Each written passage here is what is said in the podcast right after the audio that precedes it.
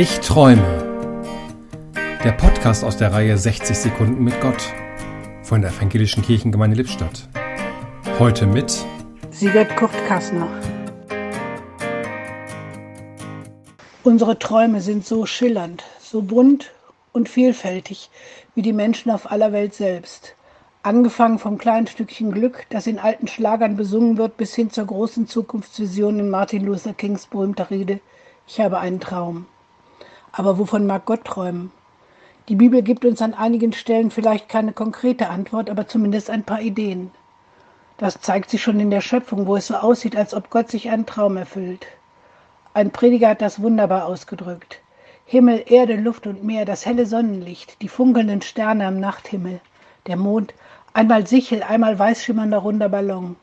Die Wälder dunkel und dicht, dann wieder Licht durchflutet, die weiten Wiesen, der Flug der Vögel, das Gewimmel der kleinen und großen Tiere an Land. Zuletzt dann, so scheint es, verleiht Gott seiner größten Sehnsucht Gestalt. Er schafft den Menschen. Er tut es nicht, weil er einen Untertanen braucht, nein, Gott erschafft sich den Menschen als sein Gegenüber nach seinem Bild.